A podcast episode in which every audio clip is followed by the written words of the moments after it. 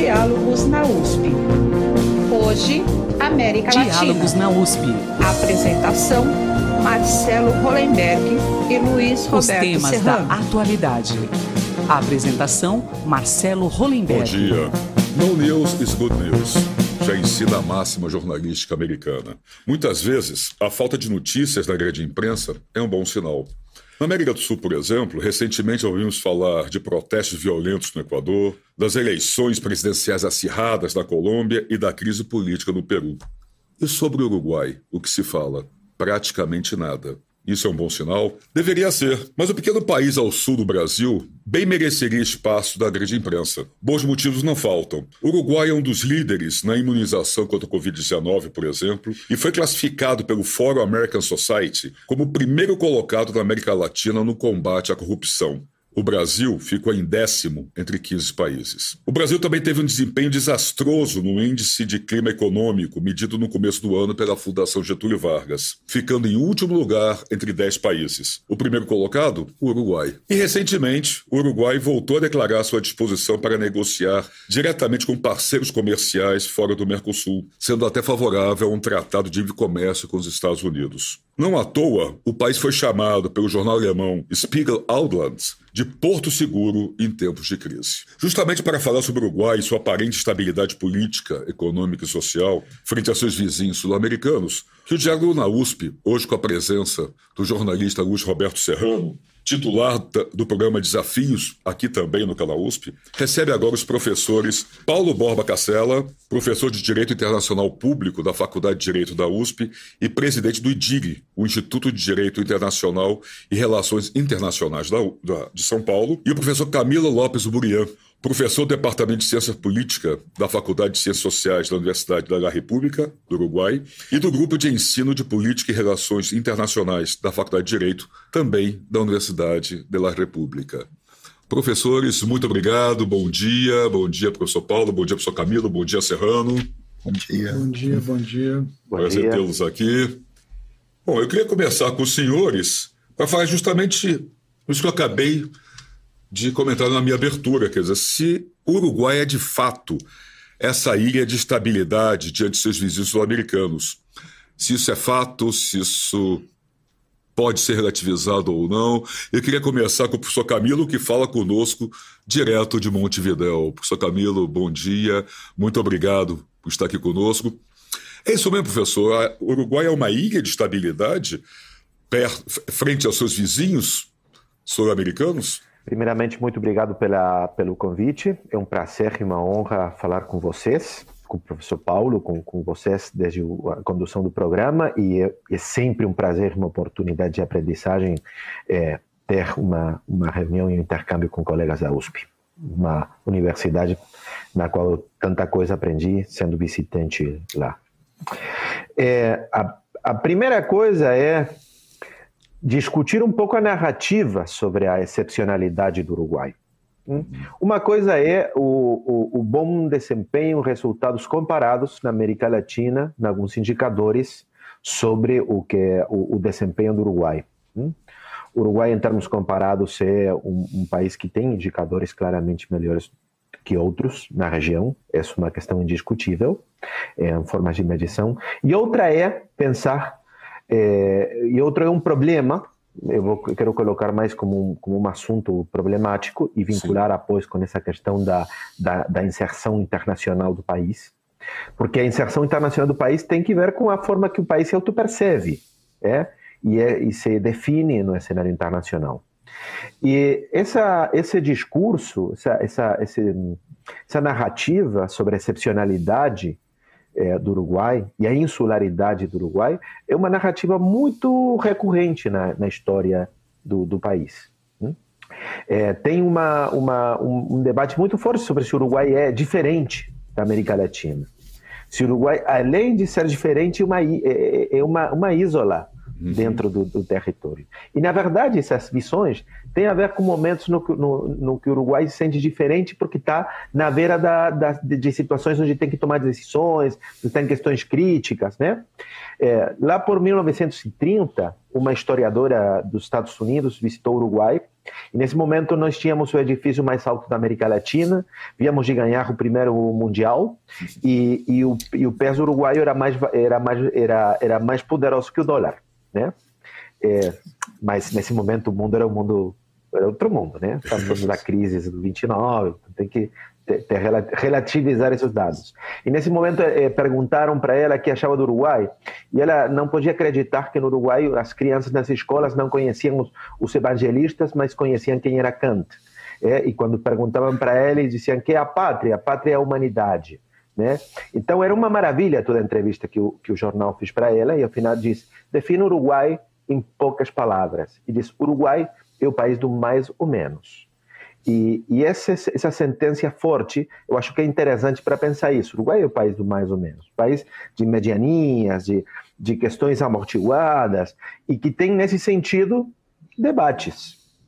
E essa visão da, da, da, da diz Uruguai é democrático? Sim, Uruguai é democrático. Mais democrático que muitos países da região? Sim. Mas tem deficiências na sua democracia, muito importantes. Hum? Tem problemas de, de desenvolvimento econômico, tem problemas de desenvolvimento social, que muitas vezes, vistos de fora, são, é, em termos comparados, é, vistos de forma diferente, de forma mais, mais, mais positiva. E essa questão do, do Uruguai, que muitas vezes alguns, algumas das nossas elites promovem uma visão do Uruguai como uma questão diferente, isolada da região diferente da América Latina, que, entre outras coisas, dispensa da, da visão regional da inserção econômica internacional, né, da, da, inserção política internacional. Eu acho que essa é um, uma chave interessante para nós falar, como essa, essa questão da, da, excepcionalidade, da insularidade do Uruguai, coloca o Uruguai quase como uma enclave na região ou como uma coisa diferente e, e aviva o debate sobre como o Uruguai se projeta no mundo. Como primeira bola pelo futebol. Boa. Nós vamos trazer o professor Paulo para essa conversa de passar para o Serrano. É isso, professor? Quer dizer, precisamos relativizar uma coisa é o que aparenta, outra coisa é o que é de fato. E, claro, quando põe em perspectiva com os países, os outros países sul-americanos, a questão é mais profunda? Professor Paulo? Eu acho que é, como bem disse o professor Camilo, tem, temos de pensar também no contexto. E é admirável que o Uruguai precisou definir a sua identidade em relação a dois vizinhos consideravelmente maiores, e foi justamente assim que se consolida na década de 1820 a independência do, do Uruguai, depois de ter passado alguns anos como província cisplatina e a guerra com a Argentina, a mediação da, da Inglaterra que leva ao Tratado de Paz, e a solução foi estabelecer esse país como um, totalmente independente, nem ligado à Argentina, nem ligado ao, ao Brasil. E é admirável que, entre outras coisas, o Uruguai tem, com 3 milhões e meio de pessoas, um padrão de excelência em muitas áreas. Eu não posso falar de todos os campos, mas, por exemplo, no direito internacional, o Uruguai tem uma sólida tradição de muito bons internacionalistas que se destacaram internacionalmente e tem muito respeito dos colegas, não só de outros países latino-americanos, mas também no mundo. Então, na, na minha área, eu vejo o Uruguai como um país que tem uma sólida tradição no direito internacional e é muito respeitável. E há também uma, uma coisa que não é um segredo: a ênfase na educação levou à consolidação de um padrão civilizatório e alguns dados podem ser úteis lembrar. Então, o Uruguai, 70 anos do Brasil, em 1907, adotou a lei do divórcio. A separação total da igreja e do Estado. Então, é um dos países mais laicos do mundo e Professor Camilo, no momento em que temos um recrudescimento de influência de seitas religiosas no discurso público no Brasil, isso é muito oportuno e necessário fazer essa comparação. Então, é um país, volto a dizer, com 3 milhões e meio, de, que já foi campeão do mundo no futebol, tem literatura, tem artes plásticas. Joaquim Torres Garcia é um pintor que você encontra, um dos mais bem representados pelo mundo afora. Então, ainda em abril, no Museu Rigaud, em Perpignan, um dos poucos latino-americanos, quem estava lá? Torres Garcia, na parede do museu em Perpignan. Não estou falando de grandes museus da, da Europa. Mesmo num museu pequeno de uma cidade secundária, tinha Torres Garcia lá presente. Então, é um país que precisou consolidar a sua identidade nacional para existir, para se inserir no contexto interamericano, latino-americano e também como um parceiro do Mercosul.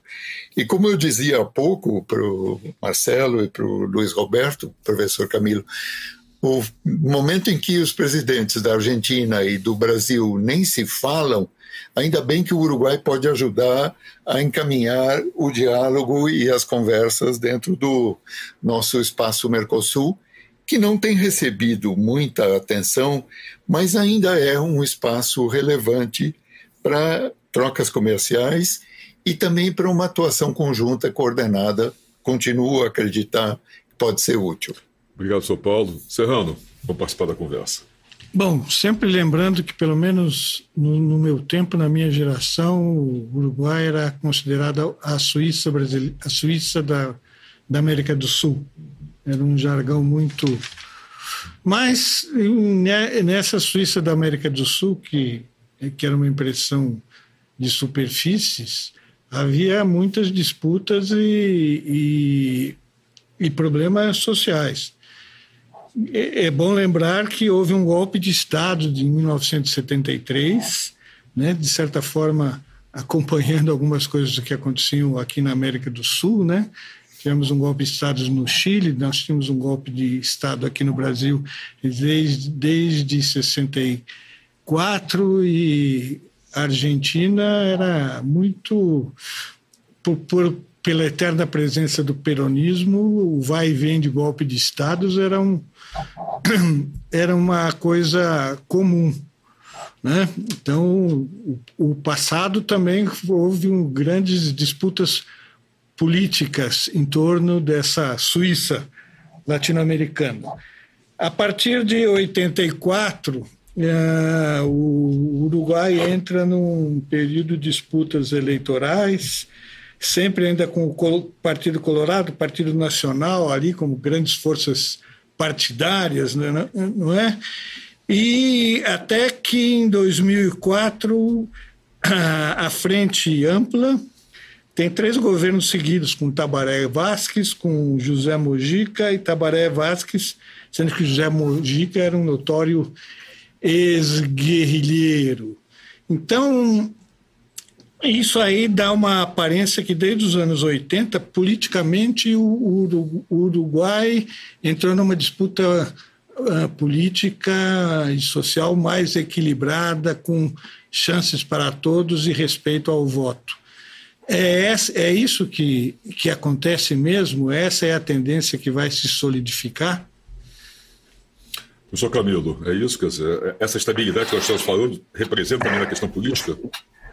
Se é uma coisa que, que, que, que, realmente eu tenho que me enorgulhar como uruguaio, é a qualidade das nossas instituições políticas.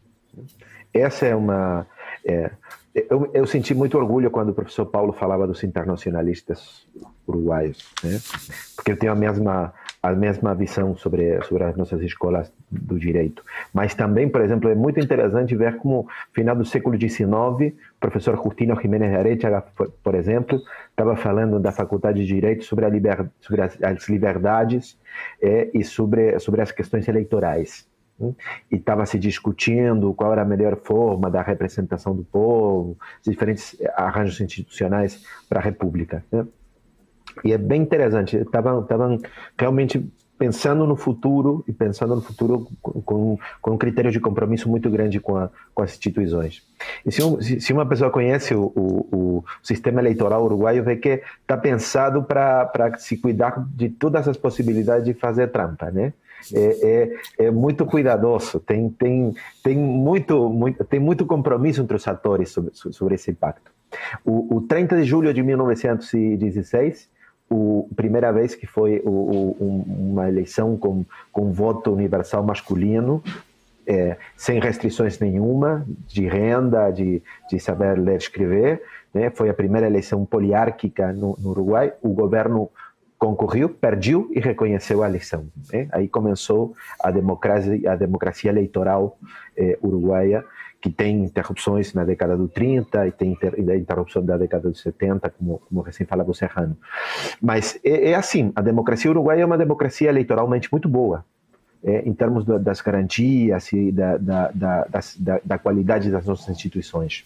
E nesse sentido, assim, é, o Uruguai é um país institucionalmente estável, democraticamente estável, tem após problemas sobre a qualidade da democracia, da, da, da, de alguns pontos da democracia que não tem a ver com a dimensão eleitoral institucional, sino tem a ver, por exemplo, com a qualidade do debate público, que tem a ver com a qualidade da deliberação política, que tem a ver com a qualidade da, da tramitação dos assuntos relevantes é, para a política e se isso é dá, afeita ou não afeita na democracia. Mas em questões institucionais é, é, assim. Essa, essa mirada, é, esse olhar é realmente muito acertado.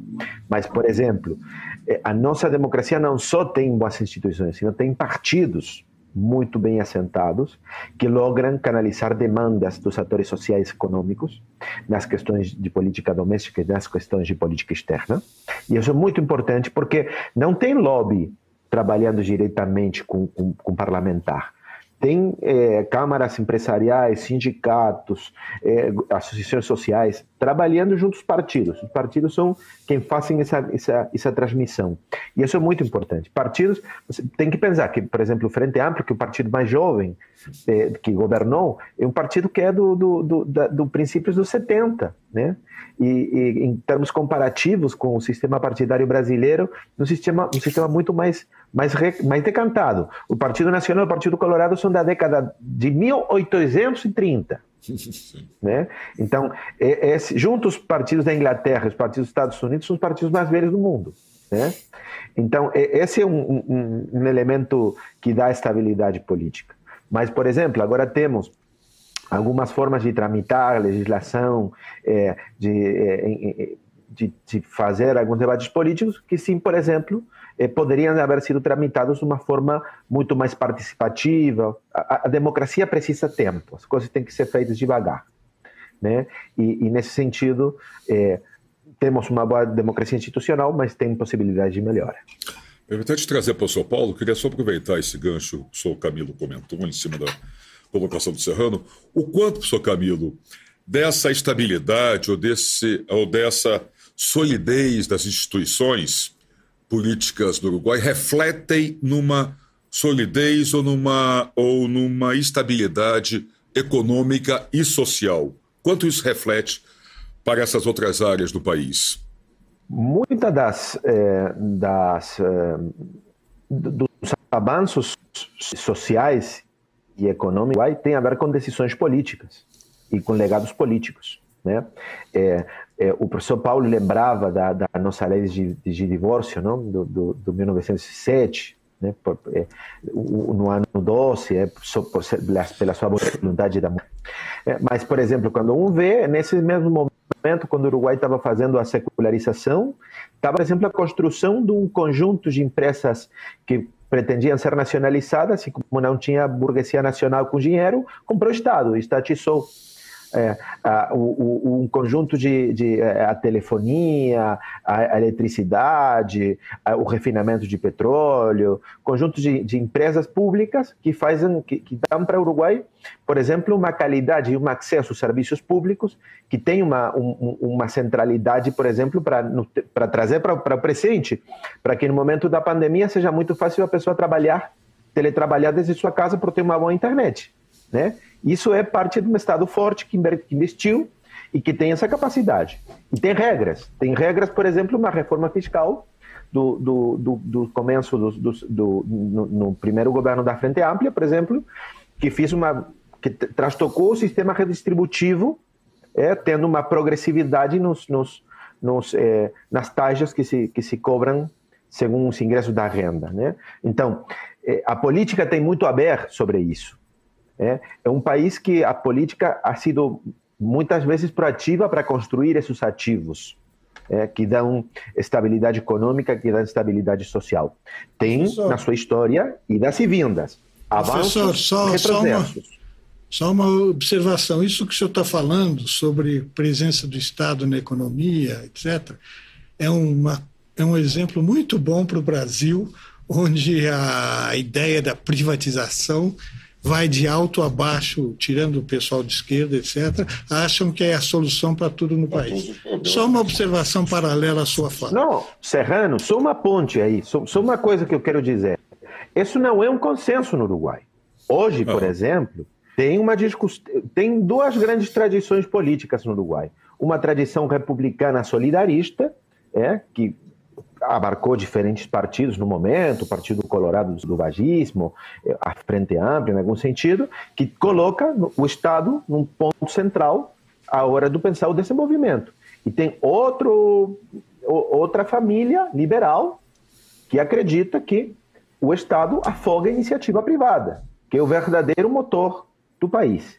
Então, hoje, por exemplo, estamos num momento em que o, o governo que está no o partido que está no governo e a coalição que está no governo acredita que o Estado tem que se retirar para mobilizar a iniciativa privada. A questão é que nessas idas e voltas que tem a política uruguaia, tem legados muito fortes do papel do Estado que nunca, for, nunca lograram ser desmontadas por essa ideia mais liberal que coloca o mercado no centro, né? Porque iniciativas. E aí estão instituições políticas, por exemplo. Nos governos da década de 90 que quiseram privatizar, foi o movimento popular que interpôs é, instituições, regras de jogo, é, consultas populares e votações que impediram a venda dessas públicas, por exemplo. Perfeito. Aí vem a democracia tendo efeito sobre, sobre o sistema econômico e social. Eu queria trazer o professor Paulo para essa nossa discussão. Professor Paulo, nessa discussão, como o professor Camilo acabou de colocar, entre questão da iniciativa privada, a questão pública, como isso reflete né, na sociedade? Como o vê isso? Uma sociedade como a, a uruguaia, que, como senhor, já estamos conversando aqui, ela é um pouco ponto fora da curva de, diante de toda as discussões sul-americanas. Como isso se reflete para a sociedade? Veja, eu acho que isso cria. No, no, caso brasileiro, a gente vê a discussão, por exemplo, a respeito de privatizações, como o Serrano mencionava. É difícil que isso seja feito de uma maneira isenta e objetiva, porque imediatamente já vem os chavões. De, ah, se você é favorável à privatização, então você uh, é um neoliberal, ou, ou o contrário. Então, essa é uma, uma ideologização do, da discussão, em que há questões que podem ser bem gerenciadas pelo serviço público e outras questões que podem ser conduzidas de uma maneira mais eficiente pelo, pela iniciativa privada.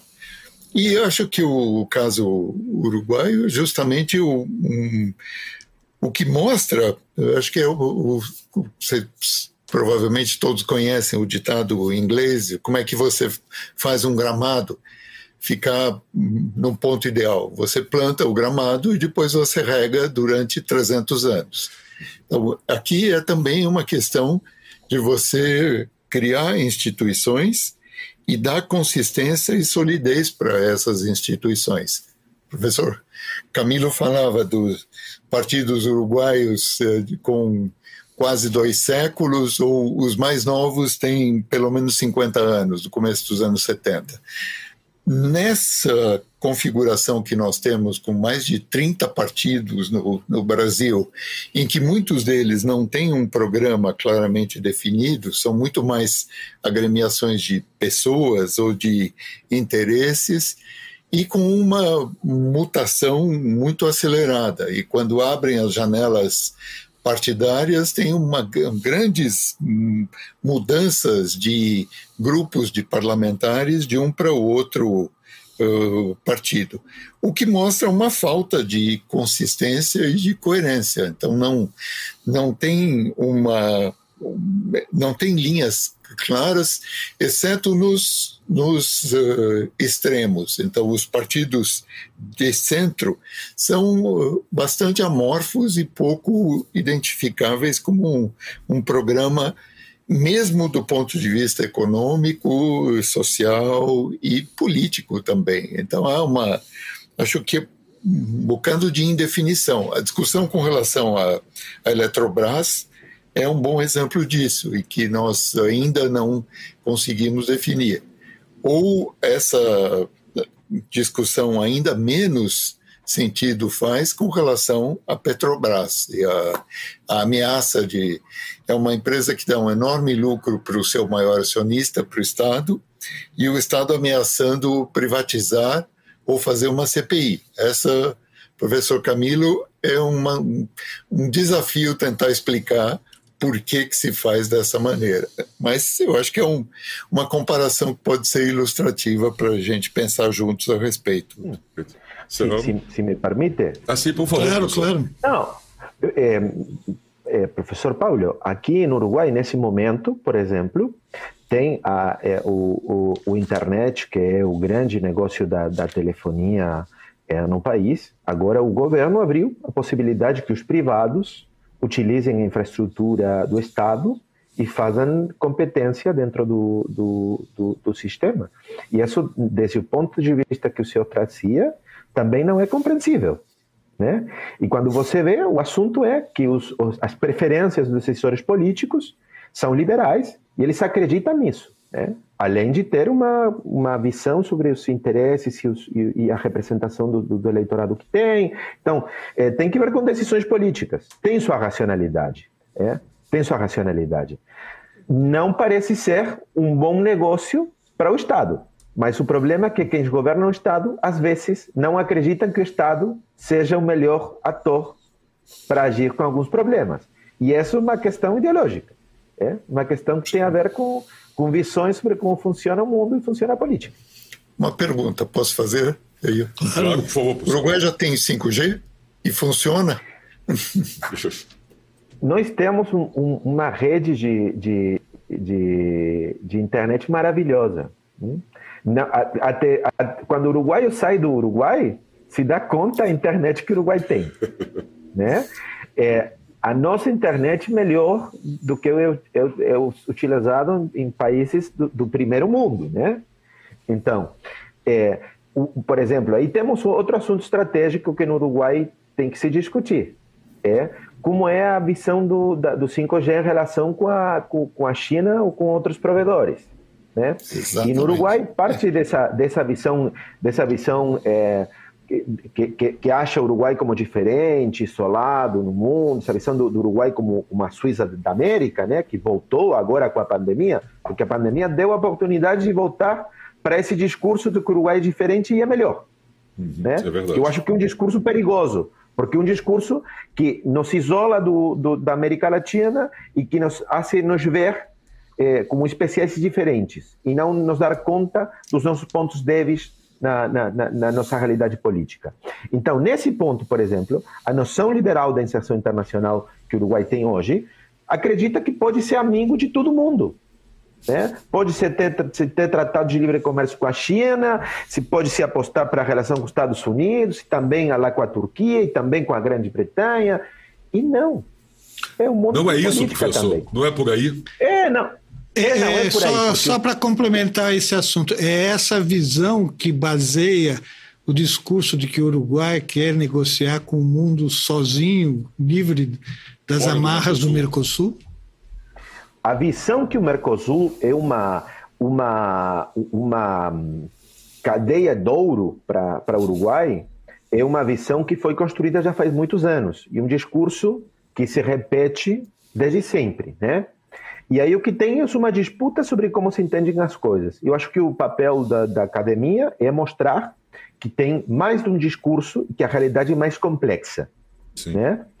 Por quê? Porque aí o, o, o, o, discurso é um discurso que, que vem antes do Mercosul, que foi como uma espécie de, de, de dogma que foi colocado no momento que é a ideia de país pequeno tem que ser país aberto. Né? País pequeno tem que ser. Por quê? Tem que fazer a pergunta, e por quê? né? Então aí começou uma construção, uma visão, onde o Uruguai eh, está preso pela região, tem que se abrir ao investimento estrangeiro e a inversão estrangeira direta. E ao, e, a, e, ao livre comércio com os países do extrabloco. Mas essa é uma visão da, da, do desenvolvimento econômico que tem ganhos e tem pérdidas. Né? E não é a única possível. Também pode pensar em região, pode pensar é, em cadeias produtivas regionais e uma forma diferente de conceber o desenvolvimento. Nenhuma é boa e a outra é ruim, mas muitas vezes o discurso geral é o discurso mais dessa visão da abertura econômica, onde ninguém pensa que nas negociações de livre comércio se discute propriedade intelectual, se discute compras públicas, compras governamentais, que são palancas para o desenvolvimento e que essas decisões de abertura econômica são como o, o videojogo. Você passou de, na, de tela e não pode voltar atrás. Sim. E essa Sim. questão, muitas vezes, aqui não é colocada. E muitas vezes, esse discurso da conexão diretamente com o mundo é um, é um, é um discurso que se baseia nessa visão de que o Uruguai é diferente e é que a região não é, é útil para o Uruguai Sim. se projetar. Na verdade, eu acho que essa é uma discussão que tem que ser desmontada, problematizada, porque tem muitos assuntos que são muito caros para a vida e o futuro dos uruguaios e as uruguaias. Né? Por exemplo, o senhor chamou, professor, de... de discurso é? perigoso, né? O que o senhor fala que é um discurso é. perigoso. Né? Será que essa, essa visão de liberdade para o Uruguai se transacionar com o mundo não tem a ver com o fato do grande produto dele ser agropecuário. E o grande produto do Brasil e da Argentina também são agropecuários. Então, o Uruguai gostaria de ter liberdade de transacionar com o mundo, de certa forma, até concorrendo com o Brasil e a Argentina. É uma hipótese que eu estou levantando aqui. Só, só uma frase, não quero monopolizar o discurso, mas o, o único ponto que eu queria colocar: liberdade não autonomia. É? Você pode ser livre de vender para todo mundo, mas eu não sei se a liberdade econômica é a autonomia política e a autonomia na capacidade do desenvolvimento. Então tem que ser preciso nos, nos, nos, é, nos assuntos que está discutindo. Eu posso ser livre de comerciar com a China, de comerciar com, com qualquer um, mas quais são os efeitos sobre o meio ambiente, sobre a força de trabalho, sobre a sociedade, sobre as instituições, sobre a segurança internacional? Isso me deixa mais livre ou menos autônomo? Porque se eu faço um acordo com a China, por exemplo, com o 5G, estou tendo questões até de segurança internacional nesse ponto. É? Não é neutro. As decisões que eu tomo não são neutras. Então, esses pontos têm que ser problematizados.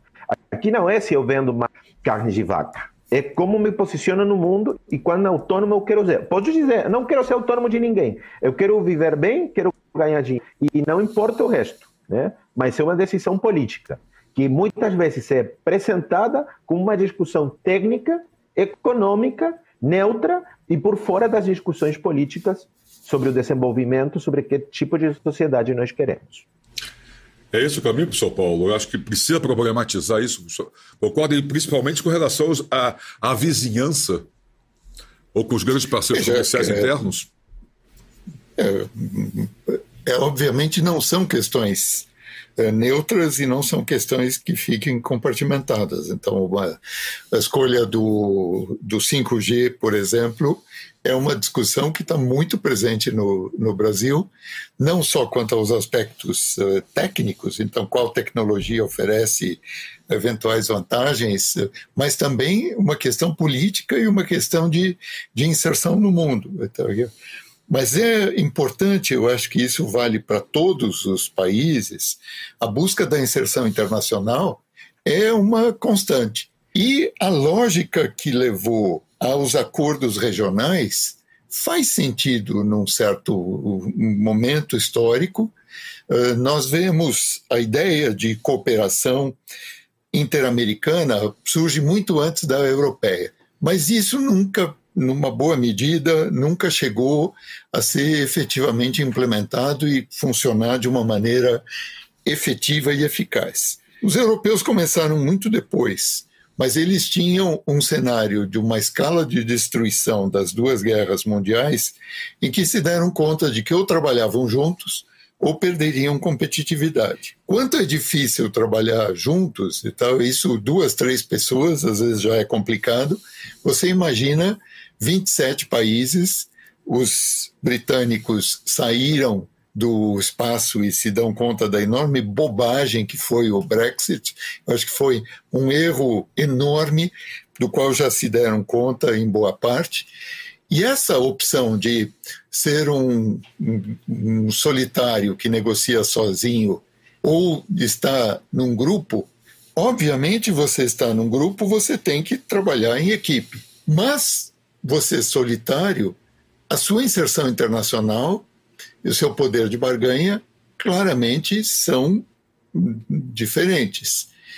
Em campos como, por exemplo, a atividade espacial, a Agência Espacial Europeia é uma excelente resposta dada para a possibilidade de um trabalho conjunto eficaz. Então, os países europeus, mesmo a Alemanha, mesmo a França, mesmo outros, não teriam condições de ter um programa espacial como tem os europeus, enquanto tais, na Agência Espacial Europeia.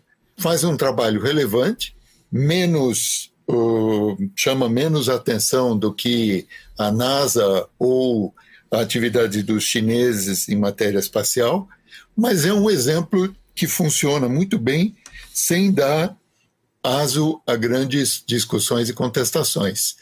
No espaço interamericano como um todo, ou num espaço regional, então Mercosul, o Pacto Andino, foram tentativas de aumentar essa cooperação para você ter mais competitividade, mais visibilidade.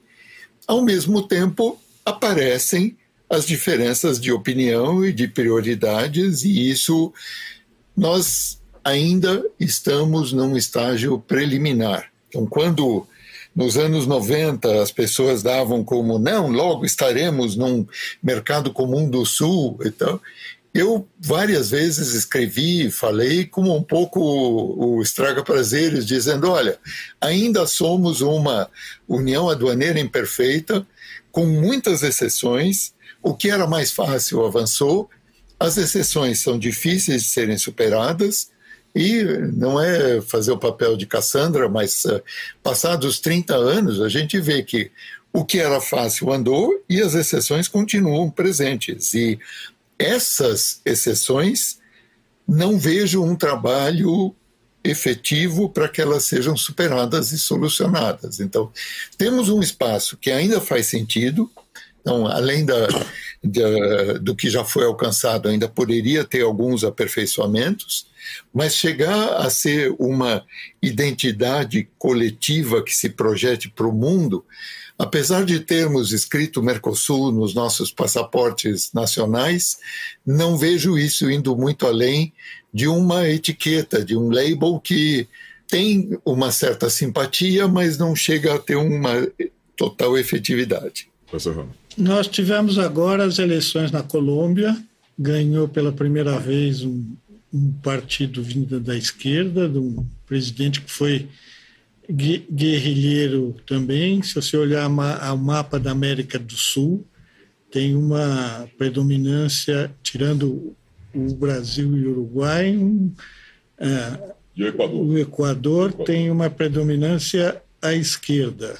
Como é que é essa mudança? E nós teremos uma eleição no Brasil que ocupa o maior espaço geográfico desse mapa, uh, pode vir a influenciar o caminho de estabilidade do Uruguai. Eu, eu não acho uma boa, uma boa, um bom critério de, de análise essa ideia das viradas à direita e as viradas à esquerda hum, nesses últimos governos. Se vocês pegam os, os eh, se senhores pegam os, os, os, resultados eleitorais desde 2017 para frente, eh, não tem um, um padrão de, de, de primeiro ida para a direita, depois ir para a esquerda nitidamente. Senão o que está acontecendo é que os governos não é, têm a possibilidade é, de se reeleger, de continuar. Né? Quem perde é o oficialismo em todos os países. Né? E isso, na verdade, nós deveríamos pensar não na questão das viradas dos governos, é uma questão de crise orgânica do sistema. Tem um problema de representação política, tem um problema de polarização, tem um problema de insatisfação com a política, de desconfiança, de desvalorização com a política. Né? É, o que eu dizia, uma leitura possível é a leitura que, na verdade, você tem uma grande transformação econômicos e sociais com impactos políticos. Né? É, Para nossa região do ciclo das né? Uma, um, um, impacto sobre as expectativas da, dos setores que foram incorporados pelo consumo à, à, à vida social e que essas expectativas viram é, respondidas ao nível que queriam, foram de alguma forma por empreendedores políticos que é, lograram canalizar essas insatisfações. E isso aconteceu em toda a região. Né? E, e, essa, e essa reação entre outras coisas, leva um discurso anti-establishment, anti-política, anti-elitista, que não quer dizer que não seja conduzido por elites politicamente inserta, inseridas, um montão de coisas. Né? O discurso é esse, que desafia valores, valores sociais, de multiculturalidade, de diversidade, que apela novamente à ideia do homem comum, né? Que apela novamente à ideia da, da, da, da, rejeição de um conjunto de normas e valores, incluso de alguns elementos da democracia liberal. Né? Então, eu mais que viradas para a direita e para a esquerda, o que eu estou vendo é uma crise orgânica onde a hegemonia das velhas élites, das, das elites sobre, sobre uma forma de fazer política ainda está fazendo ruído. E tem casos muito difíceis de catalogar. Olha aí o Pedro Castilho em Peru.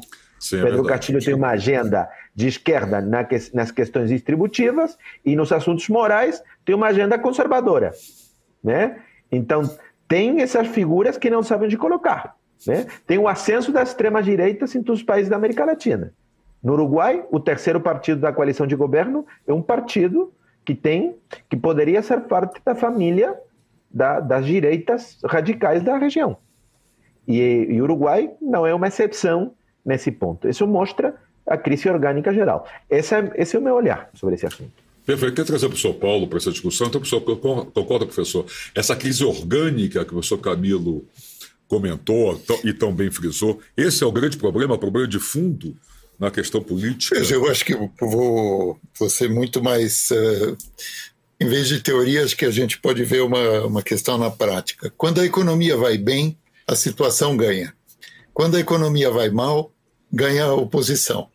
Pouco importa se quem está no governo é a direita ou a esquerda, se a economia vai bem, é um, muito mais fácil do, do governo se reeleger. Se a economia vai mal, vem mais forte essa sensação de que é preciso mudar alguma coisa. Isso costuma dizer o professor Pedro Dalari, colega da, da universidade, atual diretor do IRI, do Instituto de Relações Internacionais da USP, e eu concordo com ele. Eu acho que nós temos uma, uma, um desencanto com a, com a política, com, com as ideias, com a classe política, que justamente pode levar à renovação, mas também pode levar a situações uh, inusitadas, como eh, elegerem radicais só porque dizem que são eh, contra o establishment. E isso, às vezes, não dá em nada sensato e nem leva a uma renovação eficaz. Mas eu acho que, às vezes, deixando menos teoria e mais a prática, eu acho que se, se as coisas vão bem, é, é mais hum, fácil um governo se reeleger do que quando a economia vai mal. Perfeito. Falar em economia, eu queria trazer mais uma, um pouco para a nossa discussão uma questão econômica que já foi abordada aqui, questão da, que o Paulo Serrano comentou, da questão da agropecuária no Uruguai, que é a grande motor da economia, mas tem uma um outro ponto que eu queria trazer para vocês, que o quanto o Uruguai pode ser também interessante, tem se tornado interessante para a alta tecnologia.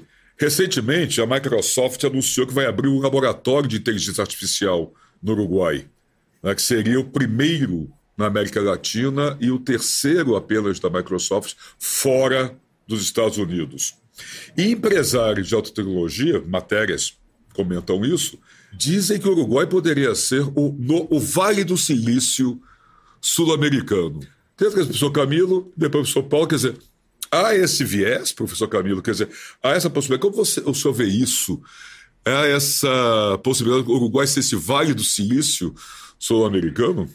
No, no, no tengo, hoy no traje la bola de cristal, pero eh, se, se vocês veem o, o, o, pacote de exportações que o Uruguai faz, o, a indústria nossa do software é uma das indústrias mais relevantes que o Uruguai tem. Hum?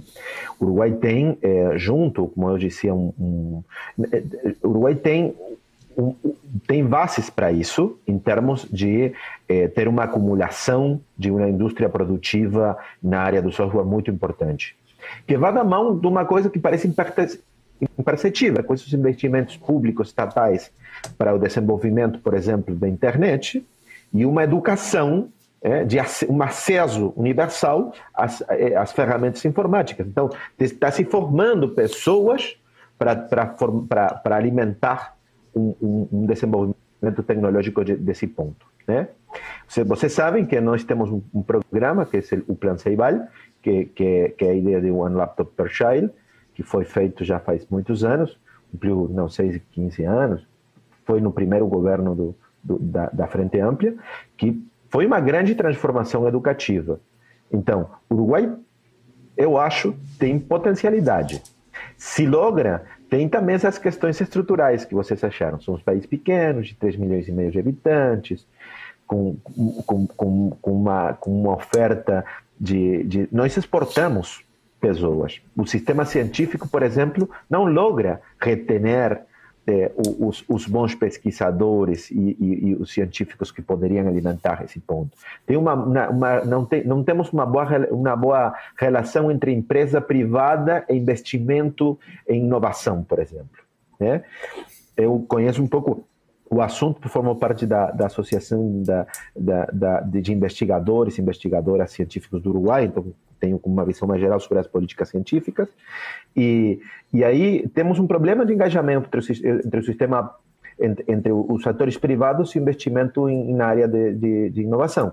Então, esses podem ser alguns, alguns freios, né? Mas se tem investimento de fora, tem, tem, tem capital como para fazer isso, né? Essa é um, um, uma oportunidade que o Uruguai tem. O Uruguai não é só vaca.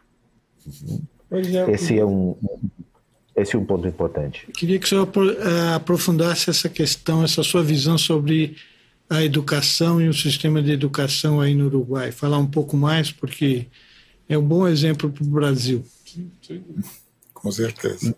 Bem rapidinho, o, o, o nosso sistema educativo é um sistema educativo público, é num estado centralizado, não, somos um Estado unitário, não federal como no Brasil, então isso faz uma diferença com a gestão da, da educação, uma educação centralizada em termos gerais, é, que garantiça certos critérios de homogeneidade, mas com muitas. É, é, o, o, o, as questões socioestruturais são determinantes. Né? Se você mora num bairro periférico, pobre, tem muitas menos possibilidades que se nasce é, num bairro da, da, da beira-mar. Né? Isso é, é assim.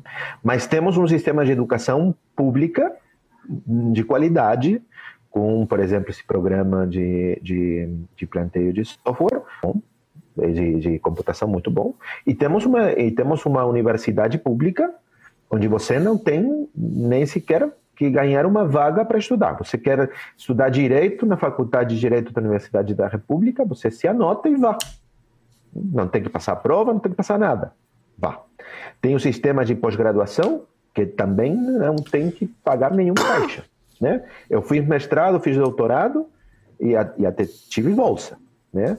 E não tinha que. Tem, tem nesse ponto, o, o a igualdade jurídica, o ingresso da, da, da, da do, do ao sistema não permite. Após está, se você pode, pelas condições socioestruturais. E, em termos gerais, o Uruguai tem um, bom andamento nesse sentido institucional da educação, mas está tendo não não está tendo bons resultados em termos dos, com, com, com, a educação também não, né? Então esse é um, um dos, dos, pontos que tem que assinalar, que que o Uruguai que tem se destacado pela questão educativa há muito tempo, tem alguns pontos, alguns resultados que tem que melhorar. E a discussão é quanto mercado e quanto Estado na educação. É isso que eu trazer aqui. Isso sou familiar aqui no Brasil também. Isso, comenta um pouquinho, professor Paulo. Quer dizer, é, essa discussão é para a gente muito interessante também, muito importante. Sim, com certeza. Nós estamos uh, com isso recorrentemente sendo colocado em discussão e sem concepções claras à vista. Então há um bocado de ensaio e erro e de uh, como eu dizia há pouco, de ideologização. Então, se você é favorável à privatização, é porque você é um neoliberal. Então, não, não importa qual é o setor, não importa quais são as características da, daquele setor, e outras coisas que imediatamente geram uma grande gritaria, como quando se fala em começar a cobrar no ensino universitário público ou não e daí isso imediatamente já vira um berreiro e tal. É uma, uma situação em que não há muito espaço para um debate sereno e de ideias e de conteúdo. Já vem logo uh, as etiquetações de você ser um extremo disso ou daquilo. Mas é justamente importante a gente pensar que uma questão como essa do, de desenvolver tecnologia de, de informática, de telecomunicações, isso necessariamente precisa de regras comuns e de um regime jurídico uniforme, porque os estados cooperam não porque eles são altruístas ou porque eles têm em vista o interesse da humanidade. Os estados trabalham juntos em matérias nas quais eles se dão conta de que não conseguem solucionar os problemas sozinhos. Então, a combate à poluição, combate ao crime organizado, uh, cooperação em matéria de proteção contra doenças ou tratamentos, são matérias que já no século XIX os estados começam a trabalhar juntos porque descobrem que era impossível solucionar essas questões sozinhos. E daí voltamos a essa lógica de é melhor o Estado ser independente ou é melhor ter uh, vínculos de cooperação e espaços regionais onde você possa desfrutar de uma amplitude maior de, de mercado, consumidor e também de criação. E essa questão da, da evasão de cérebros, do brain drain, professor Camilo, temos também no Brasil. Então, é frequente nós vermos a imprensa mostrar pesquisadores brasileiros nos Estados Unidos, na Inglaterra, na Alemanha e em países escandinavos, pesquisadores de ponta, dando entrevista em português fluente do Brasil, porque estão lá e dizendo: olha, eu tentei fazer ciência, fazer pesquisa no Brasil, e depois de um tempo eu resolvi que chegava de dar toda hora com a cara na parede e fui procurar condições mais adequadas. Então, isso é preocupante, porque o país formou pessoas que depois vão produzir frutos em outros países que recebem o pesquisador, a pesquisadora, pronto para operar. E toda a formação fundamental, universitária, pós-graduada, foi amortizada por um outro país de origem e não quem fica com os resultados. Isso é algo para se pensar e o desmonte pelo qual passaram muitos dos canais de financiamento da pesquisa e da produção científica tem que ser levado em conta. O Estado de São Paulo tem uma situação privilegiada em relação a outros estados da federação, mas é algo que acontece e é preocupante. Perfeito. Diante disso tudo, nós estamos quase chegando à reta final do nosso programa. Queria trazer para os senhores, principalmente para o senhor Camilo, pessoal, qual é a percepção da população, da sociedade uruguaia de, de tudo isso que, gente, que nós estamos conversando aqui? É uma discussão mas acadêmica? É uma discussão que passa ao largo de uma discussão da população social? Ou há uma participação efetiva que não se materializa só num voto para um partido ou outro, mas que há uma discussão dentro da sociedade mais robusta? O que você teria a dizer disso? Nós falamos de muitos assuntos Sim. hoje. O, o, é, se, se, a pergunta é a política externa, a política sobre o Mercosul, assunto debatido na população, eu diria não, em termos gerais, sim, é um assunto para certa parte informada e, e, interessada sobre a política no Uruguai. Né? É, é a educação um assunto de é, relevante na agenda política uruguaia? Sim, esse é um ponto central. Né? É, é, o, o, final do governo do, da Frente Ampla, o grande problema era a segurança pública e o segundo era a educação. Né? E agora o assunto é a economia, é o dinheiro, é a capacidade da gente levar o alimento na mesa. Né? E após, bem segurança e bem educação. Educação se mantém estável aí como um assunto. É, e, e o, e é um tema que, na verdade, não está longe das visões do como o Uruguai se pensa no mundo.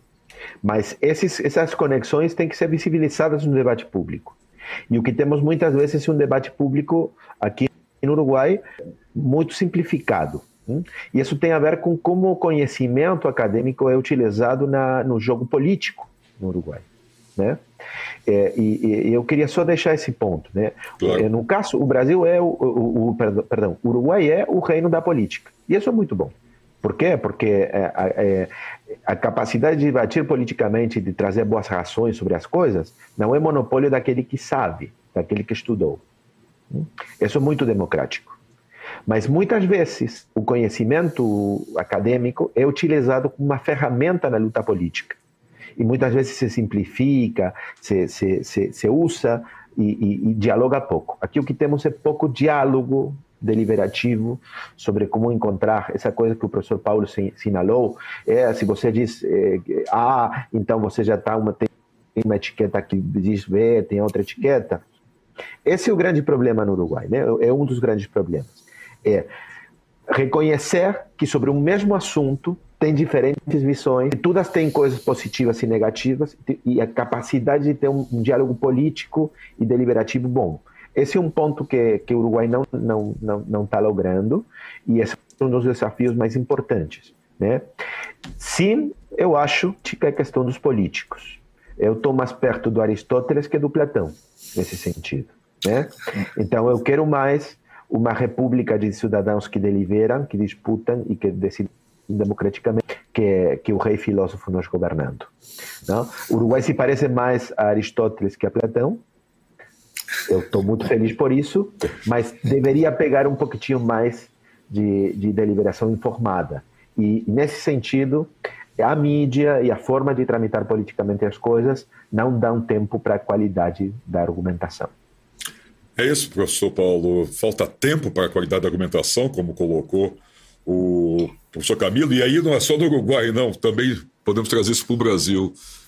Ah, com certeza. O professor Camilo falava da, das prioridades do debate público, segurança pública, educação, alimentação. Então, isso é, pode mudar talvez a ordem, mas é também a mesma preocupação que aparece no, no Brasil. E essa questão do, dos modelos políticos, econômicos e da influência da, da política sobre a economia, sobre a vida da, das pessoas, muito mais presente do que uh, qual é a linha de política externa. Então, política exterior dificilmente é tema para um candidato ganhar uma eleição. Isso não, não costuma ser a, a prioridade do, do eleitor médio. É talvez em alguns segmentos da, da sociedade pode ter uma presença um pouquinho maior. Mas é, acho, o conjunto da, da situação do, do mundo de hoje e das incertezas. Então, é, depois de dois anos de pandemia, quando começava a se esboçar uma retomada de normalidade, a agressão da Rússia contra a Ucrânia com todos os efeitos que isso tem, não só sobre o preço do petróleo e de outros combustíveis, mas também sobre uma crise alimentar de proporções planetárias que já está anunciada.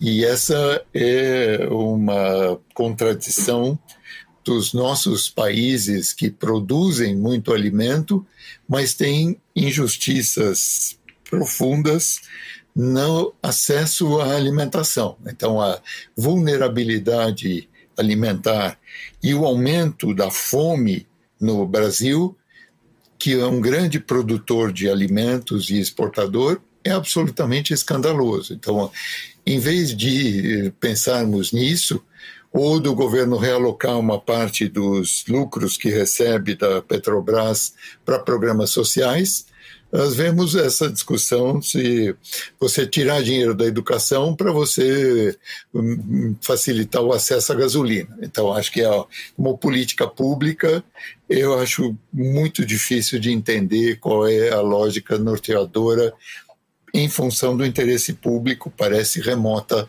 a ligação. E isso mostra a maturidade da, da sociedade e a abertura para discutir com pessoas que tenham ideias diferentes das suas, mas podem ter razão neste ou naquele aspecto, e se, sem um debate civilizado é impossível alcançar.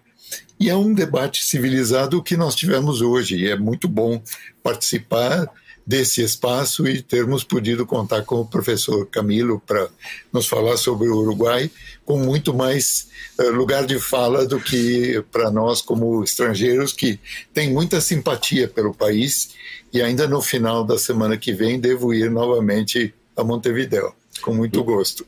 Leve toda a minha saudade e minha inveja, professor.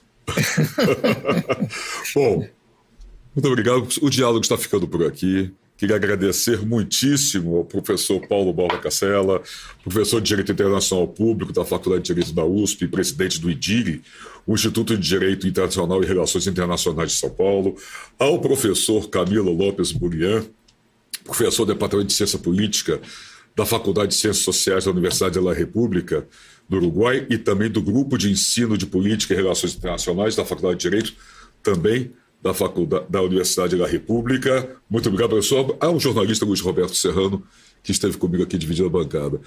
Serrano, obrigado. Professores, muitíssimo obrigado pela participação dos senhores. Foi uma educação rica, importante, e espero, espero que a gente possa voltar a conversar mais em outra oportunidade. Muito obrigado, professor Paulo, obrigado, professor Camilo. Até logo, até a próxima. Obrigado, professores. E a você que esteve conosco até agora, muito obrigado. Tenha um ótimo dia, passem bem e até a próxima. Diálogos na USP. Hoje, América Latina.